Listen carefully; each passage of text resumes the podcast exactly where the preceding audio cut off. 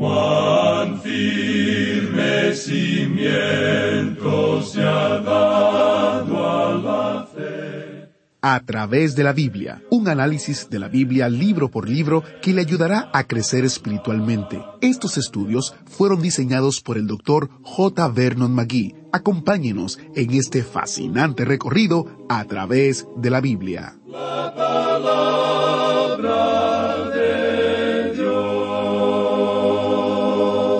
En Primera Tesalonicenses capítulo 2, versículos del 1 al 4, leemos lo siguiente. Porque vosotros mismos sabéis, hermanos, que nuestra visita a vosotros no resultó vana, pues habiendo antes padecido y sido ultrajados en Filipos, como sabéis, tuvimos de nuevo en nuestro Dios para anunciaros el Evangelio de Dios en medio de gran oposición. Porque nuestra exhortación no procedió de error ni de impureza, ni fue por engaño, sino que según fuimos aprobados por Dios para que se nos confiase el Evangelio, así hablamos, no como para agradar a los hombres, sino a Dios que prueba nuestros corazones. Bienvenidos a través de la Biblia, el programa donde conocemos a Dios en su palabra. Soy su anfitrión, Heiel Ortiz. Sería algo maravilloso poder decir que todos los que pronuncian el nombre de Jesús lo hacen por razones honorables. Muy tristemente todos sabemos que eso no es verdad. Algunas personas ven el Evangelio como una manera de hacerse famosos, hacerse ricos o como un medio para influenciar y controlar a la gente. En el estudio de hoy, nuestro maestro Samuel Montoya nos guía a través de los primeros siete versículos de Primera de Tesalonicenses capítulo 2, donde vemos lo que motivó a Pablo a compartir el Evangelio y lo que es una buena motivación para cada verdadero testigo de Jesucristo. Recordemos que Pablo no quería dinero o ser famoso. Los motivos de Pablo eran auténticos y sinceros. Iniciamos este tiempo en oración. Padre eterno, gracias porque podemos estudiar tu palabra en el día de hoy. Te presentamos este estudio para que habla nuestra mente y corazón y que pueda dirigirnos y guiarnos a una comprensión adecuada de cómo debemos servir a tu pueblo y servirte a ti. Usa este tiempo, usa al Maestro, háblanos y ministranos. Te lo pedimos en el nombre de Jesús. Amén. Ahora encienda su Biblia o busque su Biblia, Primera Tesalonicenses capítulo 2 porque estamos iniciando nuestro recorrido bíblico de hoy con las enseñanzas del Dr. Magui en la voz de nuestro maestro Samuel Montoya. En el día de hoy, amigo oyente, llegamos al capítulo dos de esta primera epístola a los tesalonicenses. Hemos llegado ahora a la segunda parte de esta epístola. Aquí tenemos el motivo y método de un verdadero testigo de Jesucristo. Y eso lo encontramos en los primeros seis versículos. En este segundo capítulo de la primera epístola a los tesalonicenses, estamos observando la venida de Cristo, que es la esperanza que obra. Este es el rapto de la iglesia, la venida de Cristo por su iglesia. Y no es una doctrina para discutir, es una doctrina para vivir. Y desafortunadamente tenemos demasiadas personas hoy que creen que el Señor Jesucristo viene después de la tribulación. Hay también aquellos que piensan que Él va a venir antes, y otros que creen que Él vendrá durante la tribulación. Y también hay otros que creen que Él no va a venir, y sin embargo dicen que ellos confían en Él como Salvador. Bien, para todos estos grupos, la pregunta importante es la siguiente. ¿Cómo afecta a su vida esa interpretación? ¿Hace eso algo por usted? No interesa cuál punto de vista mantiene usted. Si no hace algo por usted, usted quizá debería cambiarlo y buscar un punto de vista que le ayude, algo que le motive a hacer algo. Así es que tenemos aquí el motivo y método del verdadero testigo de Jesucristo. Leamos pues el primer versículo de este capítulo dos de la primera epístola a los tesalonicenses. Porque vosotros mismos sabéis, hermanos, que nuestra visita a vosotros no resultó vana Ahora esa última palabra, vana, quiere decir vacía, quiere decir sin resultados. Pablo dijo, cuando nosotros los visitamos, no lo hicimos con alguna proposición teórica nada más. Nosotros no llegamos a visitarlos y a declararles algo que era nuevo y algo que en realidad no les afectaba a ustedes para nada. Nosotros simplemente los entretuvimos por un tiempo y luego nos fuimos. No, no fue en vano, no fue algo vacío. Cuando Pablo llegó a Tesalónica, él sacudió a muchas personas y llevó a muchas personas al conocimiento salvador de Jesucristo. Y eso produjo que allí llegara a existir una iglesia. Así es que él está hablando aquí de algo que no es una filosofía, que no es una teoría, sino de algo que realmente obró en Tesalónica. Usted puede caminar por las calles de esa ciudad hoy. Ha cambiado mucho desde que la visitó Pablo, pero aún existe el Evangelio anduvo por las calles de esa ciudad en una ocasión, y fue algo que entró a los corazones y a los hogares y en las vidas de los hombres y las mujeres de ese lugar. Y luego Pablo continúa diciendo en el versículo dos, Pues habiendo antes padecido y sido ultrajados en Filipos, como sabéis, tuvimos de nuevo en nuestro Dios para anunciaros el Evangelio de Dios en medio de gran oposición. Ahora esa palabra oposición que se utiliza en este versículo proviene de la palabra agonía, es decir, agoni en el griego, y de allí nosotros obtenemos la palabra agonía. Es decir, que fue con mucho conflicto, con mucha agonía interna que él fue a ese lugar. Usted puede notar que Pablo dice aquí que cuando él partió de Filipos, donde él había sido ultrajado, tratado muy mal, y usted recordará que eso fue exactamente lo que ocurrió con Pablo allí, pero que cuando él llegó a Tesalónica lo hizo anunciando el mensaje de Dios con denuedo. Es decir, que eso no lo detuvo a él a causa de la experiencia que tuvo en Filipos. En realidad, lo que él está diciendo es que él no disminuyó o presentó el Evangelio de alguna otra forma. Habiendo tenido esa terrible experiencia en Filipos, Pablo no dijo, bueno, ahora yo tengo que cambiar la forma de presentar esto, tengo que usar un poco más de tacto. Para ser más enfáticos, Pablo no era un creyente secreto, amigo oyente. Pablo habló las cosas abiertamente, de la misma manera que lo había hecho en Filipos. Hubiera sido muy fácil para él racionalizar estas cosas. Él podía haber dicho, bueno, es mejor que ahora me ponga a leer un libro de cómo hacer amigos e influenciar a la gente, y probablemente debería usar un poco más de tacto. Tendré que presentar estas cosas un poco más calmadamente, más suave. Sería mucho mejor para mí si hiciera eso. Pues bien, amigo oyente, eso no ocurría con Pablo. Él declaró el Evangelio y las experiencias que él padeció no le afectaron. Ahora él les va a contar cómo llegó él entre ellos y cómo les presentó la palabra. Esto es algo tremendo para nosotros. Es en realidad algo realmente sorprendente. Amigo oyente, si alguien le preguntara a usted cuál fue el mejor sermón del apóstol Pablo, ¿qué sermón elegiría usted? Bueno, estamos seguros que entre la audiencia nuestra hoy habría opiniones diferentes, y la gran mayoría estaría correcta. Por ejemplo, ese gran sermón que predicó allá en Damasco, después de haber sido convertido, ese fue un mensaje muy bueno.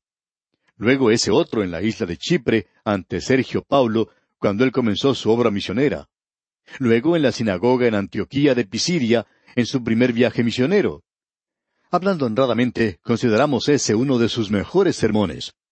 Y luego su mensaje en Atenas, ese sermón que él predicó allá en la colina de Marte en medio del Areópago. Y luego el que pronunció en Corinto, donde hizo una gran defensa de ese mensaje. Y luego en Éfeso, en la escuela de Tirano. Todos estos son grandes mensajes. Probablemente alguien puede elegir el mensaje que él predicó en Jerusalén, por ejemplo, cuando fue arrestado, o cuando fue llevado ante Félix y Festo y el rey Agripa. Ese que pronunció ante el rey Agripa fue realmente maravilloso. O quizá el mensaje de despedida que pronunció en las playas de Éfeso.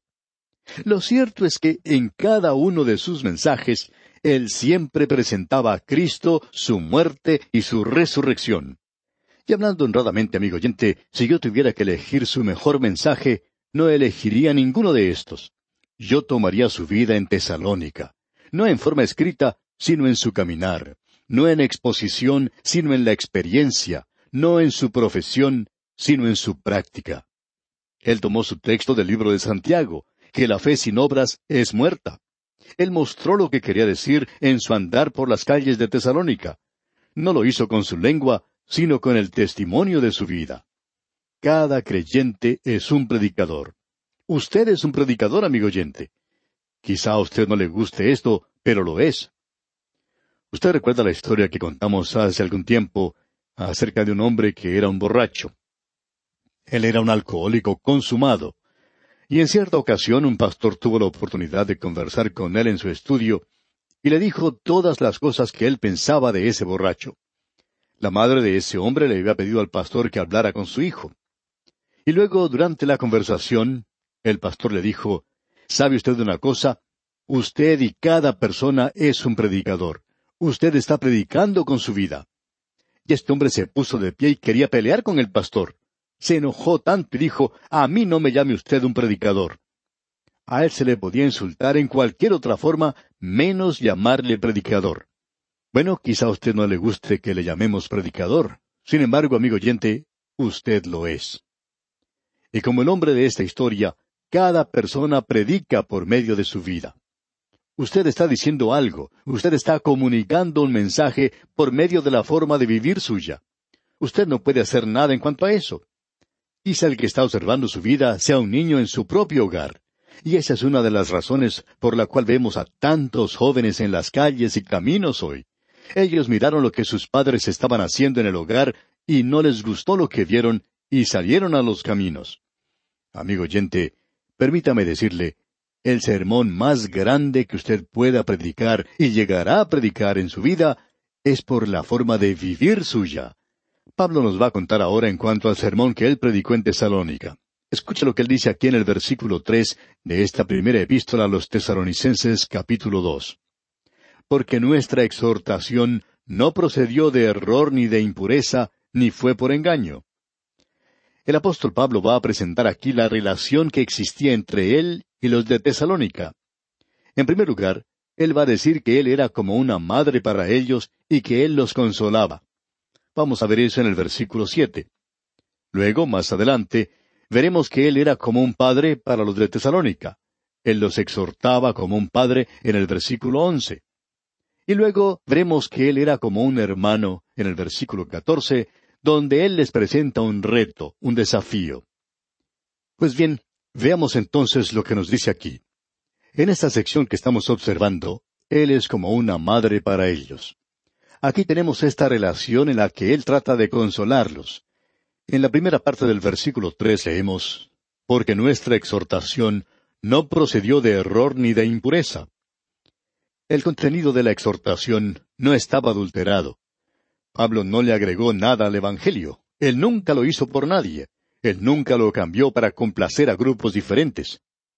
Una de las cosas que nos molesta a veces es que algunos predicadores presentan un buen mensaje del Evangelio en un lugar y luego van a otro donde también deberían presentar un mensaje claro del Evangelio, sin embargo, no ocurre eso.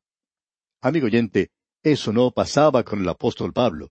Él dice, porque nuestra exhortación no procedió de error ni de impureza. Aquí se utiliza esa palabra impureza, y esto indica sensualidad. Lo que él está diciendo aquí es que eso no era motivado por la avaricia. Sus motivos eran apropiados, correctos. Él no fue a Tesalónica por la ofrenda que recibiría, o porque allí se haría famoso, o que él se beneficiaría por el ministerio de alguna forma. Él no fue a ese lugar por esas razones. Sus motivos eran limpios, puros. No había impureza en ese sentido. Y luego dice, ni fue por engaño. Es decir, que Pablo no rebajaba las normas establecidas para acomodar los prejuicios y pasiones de la vieja naturaleza, él no buscaba complacer la vieja naturaleza de la gente. Esto es algo de lo que muchos de nosotros podemos beneficiarnos.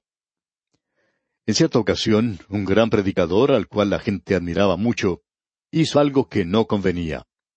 Antes le admiraban, pero ahora ya no lo pueden hacer porque él regresó a una iglesia en la cual había sido pastor. Él sabía de cierta crítica contra el pastor que estaba en ese lugar, y él usó eso para poder entrar nuevamente a esa iglesia. Y amigo oyente, ese hombre ya no merecía la admiración de los demás por lo que él hizo, y ya no le podían respetar como lo habían hecho en el pasado. Y Pablo está diciendo aquí, Yo no traje el Evangelio entre ustedes por engaño. Tenemos aquí también algo a lo cual debemos prestar atención nosotros que nos ocupamos en preparar programas radiales. Necesitamos tener mucho cuidado con lo que decimos hoy. Nos hacemos esta pregunta a nosotros mismos. ¿Estamos diciendo esto para poder hacer amigos e influenciar a la gente o estamos tratando realmente de predicar la palabra de Dios? Amigo oyente, hemos cometido muchas equivocaciones. Hemos fallado tantas veces para el Señor que es sorprendente que Él no nos haya dejado de lado. Pero nosotros acostumbramos a decir las cosas tal cual son. Por esta causa, a veces uno no llega a ser muchos amigos, no puede ser muy popular, y uno espera tener muchos problemas. Sin embargo, el Señor es muy bueno con nosotros y estamos tratando de hacer lo mejor que podemos en presentar la palabra del Señor. Si lo pudiéramos hacer mejor, lo haríamos. Pero estamos haciendo lo mejor que es posible de nuestra parte por medio de la gracia del Señor. Este pasaje, pues, que tenemos ante nosotros es realmente hermoso. Pablo podía decirles sinceramente a los creyentes de Tesalónica, cuando yo llegué a ustedes, quiero que sepan que no lo hice con ninguna otra clase de motivos. Yo no he venido aquí buscando una ofrenda de parte de ustedes. Yo no vine aquí para esquilarlos.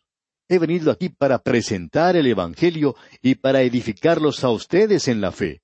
Ese era mi motivo. Y amigo oyente, cuando uno tiene esa clase de motivos, usted está navegando por un mar maravilloso. Quizá a veces se encuentre con una tormenta, pero el Señor le ayudará a soportarla. Y luego dice en el versículo cuatro de este capítulo dos de su primera epístola a los tesalonicenses, sino que según fuimos aprobados por Dios para que se nos confiase el Evangelio, así hablamos, no como para agradar a los hombres, sino a Dios, que prueba nuestros corazones. Pablo está diciendo aquí, según fuimos aprobados por Dios. Y esa palabra aprobados quiere indicar que el apóstol Pablo ya no era un novato. Él no complacía nada más que a los hombres. Él nunca buscó la popularidad. Él no estaba tratando de hacerse famoso.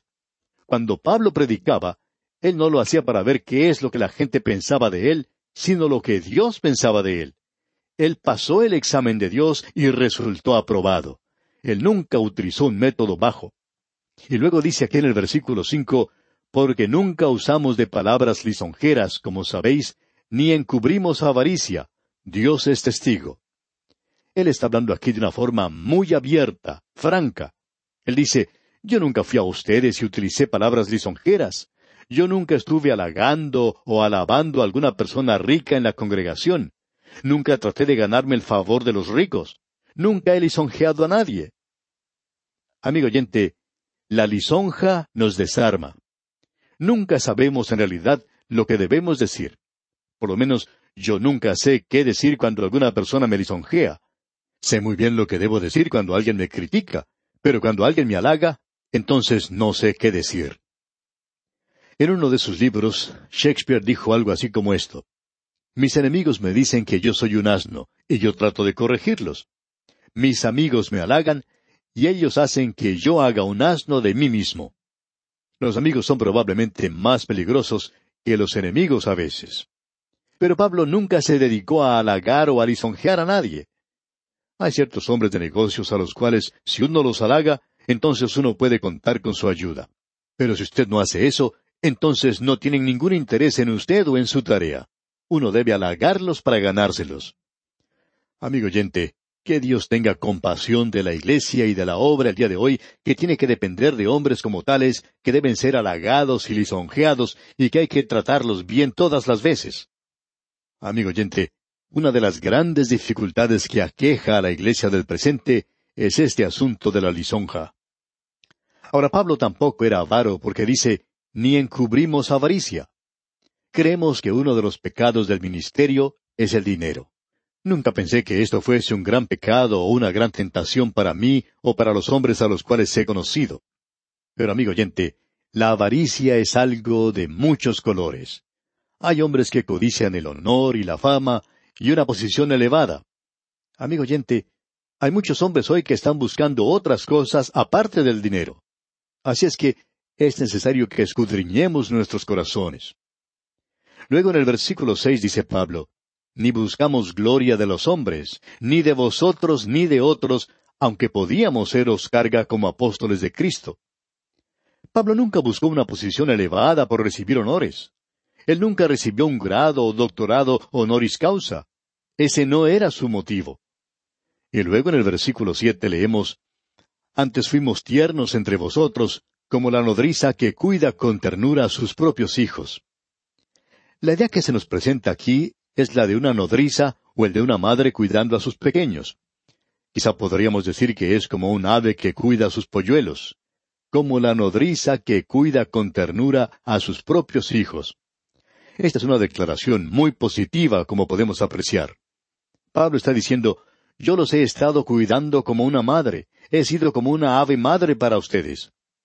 Y usted recuerda lo que el Señor Jesucristo mismo dijo en cuanto a Jerusalén. Él dijo, cuántas veces quise juntar a tus hijos como la gallina a sus polluelos debajo de sus alas. Y esa es la posición de Pablo. Ah, la ternura que demuestra Pablo. Él era tierno como una mujer en la forma en que él trataba con la iglesia de Tesalónica. Y bien, amigo oyente, vamos a detenernos aquí por hoy. Dios mediante continuaremos la consideración de este capítulo dos de la primera epístola del apóstol San Pablo a los tesalonicenses en nuestro próximo programa. Le aconsejamos que usted lea el resto del capítulo y lo estudie junto con las notas y bosquejos que le hemos enviado, para que así esté mejor preparado para nuestro próximo estudio. Es nuestra ferviente oración que este estudio edifique en gran manera su vida de relación con Dios. Que Dios le bendiga. Muchas gracias al maestro Samuel Montoya. Este fue un muy buen estudio. Quiero recordarles, queridos oyentes, que en nuestro sitio web estamos recopilando testimonios relativos a nuestro 50 aniversario, celebrando la fidelidad de Dios. El sitio es a través de la biblia.org barra testimonio. A través de la biblia.org barra testimonio. Allí usted podrá encontrar diferentes testimonios de hermanos que como usted utilizan los recursos del ministerio de a través de la Biblia, el estudio de a través de la Biblia para esfuerzos ministeriales, para disipular a otros, evangelizar a otros, en fin. Vaya a este sitio web y alimente su alma y su espíritu escuchando cómo la palabra de Dios es utilizada. También usted puede compartir su testimonio. En el mismo sitio web usted puede hacerlo o comunicándose con nosotros a la información que daremos en pocos momentos. Recuerde, el sitio web es a través de la Biblia.org barra testimonio. Celebre con nosotros el 50 aniversario de a través de la Biblia en español, la fidelidad de Dios con nosotros. En nuestro próximo programa, si Dios lo permite, estudiaremos el fascinante tema de la profecía en nuestro recorrido a través de Primera de Tesalonicenses. Si Dios lo permite, estaremos aquí guardándole un asiento especial en el autobús bíblico. Agradecemos que nos acompañara en el estudio de hoy. Le invitamos a que visite nuestro sitio en internet a través de la biblia.org. Ahí puede suscribirse para recibir las notas y bosquejos de lo que estamos estudiando y noticias del ministerio. También encontrará la variedad de libros y materiales gratuitos que tenemos para usted. El sitio es a través de la biblia.org. Todo lo que hacemos es posible gracias al Señor y a personas como usted que se unen a nosotros en la obra de llevar la palabra entera al mundo entero. A través de la Biblia es una producción de Radio Transmundial.